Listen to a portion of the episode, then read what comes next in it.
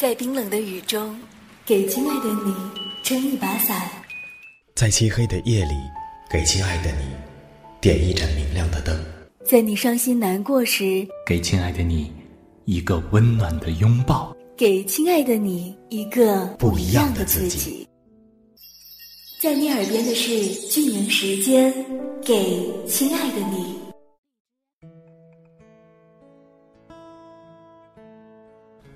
亲爱的你还好吗？我是俊莹，这里是 FM 八六九五六，遇见亲爱的你。今天想要跟大家分享到的这篇文章呢，名字叫做《所有的成长，最后都是一次旅行》。如果你喜欢这个声音的话，也欢迎你在节目之外找到我，可以在新浪微博上面搜索 DJ 俊宁，俊是英俊的俊，莹是萤火虫的萤，也可以在微信上面搜索同样的 DJ 俊宁，同样也可以加入到我们的 QQ 互动群当中，群号是二四四五零幺八幺四二四四五零幺八幺四，那么下面就一起来跟大家分享。这样的一篇文章，每个人每个阶段都会看到不同的内容，这就是电影的绝佳魅力。宫崎骏的经典电影《千与千寻》，是我刚上大学的时候看的。当时《康熙来了》有一集，蔡康永说，他看到这部电影最后，小白终于得知了自己的名字。然后鳞片剥落的那一刻，会落泪。说着说着，在节目中哽咽了。我想这一幕一定是触动了康永哥内心深处的脆弱吧。正如失恋的人看到小白和千寻的爱情，寂寞的人深深的理解无脸怪的忧伤，善良的人喜欢锅炉爷爷灵的温暖。环保主义者呢，注重的更是宫崎骏对人类破坏行为的斥责。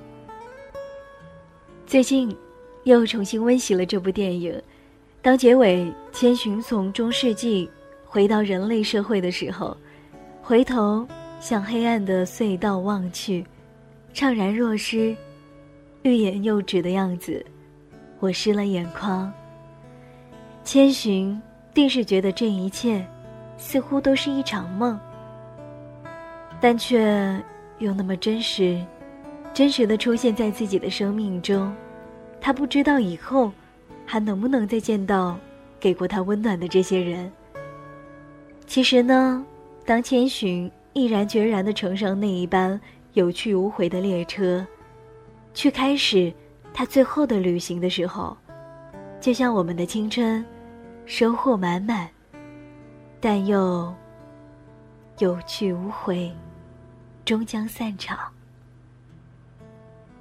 在我们的青春旅途中，我们会遇到很多的人，有的人给你温暖，有的人让你奋不顾身。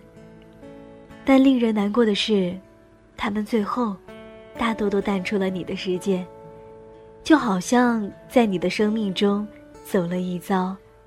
然后转身离去，留下的只剩回忆。在《千与千寻》中，钱婆婆说：“曾经发生的事，不可能忘记，只是想不起来了而已。曾经发生的那些事情，会在脑海当中留下印象，只是需要特定的环境来触发。”很久不看 QQ 空间了，得知一个高中要好的朋友的母亲去世了。本来呢，只差几个星期，就能看到他的外孙的，可世事难料。高中的时候，我们对于同学和好朋友的分别，大概就是愿意把心底最青涩的情感表现出来，互相的讨论着各自的心事。每次心情不好或者压力很大的时候，我就会坐在他的身边，往他的肩上一靠。他会摸摸着我的头，然后开导我，让我的心情变得好起来。高三的时候，他的父亲出了车祸，以后的大半生都要坐到轮椅上。看着他的性格变得沉默，我也无能为力，只能默默的陪伴。随之而来的是高考的压力，我们的交流变得越来越少了。毕业之后，这一段友情便渐渐的疏远了。后来，有共同的朋友来看他的情况，知道他大学退学了，知道他开了一家自己的服装店。知道他结婚了，还生了一个可爱的宝宝。而如今的我们呢，有了各自的朋友圈，似乎彼此心照不宣一般，再也没有联系过对方。偶尔想起来，还是会伤感。不管是朋友，还是恋人，我们曾拥有过的这么美好的回忆，最后却已然。成为陌路，似乎这一切都没有发生过。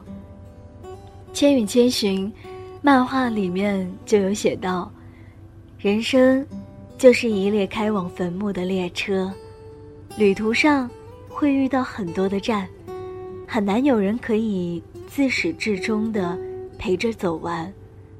当陪你的人要下车的时候，即使不舍。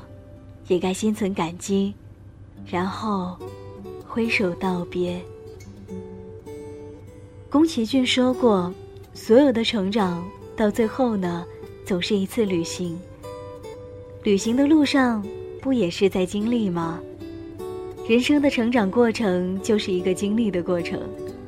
成长的路上，不断的告别，然后遇到不同的人，看见新奇的事物。”经历许许多多的顺境，还有逆境，那就是像在旅行一样。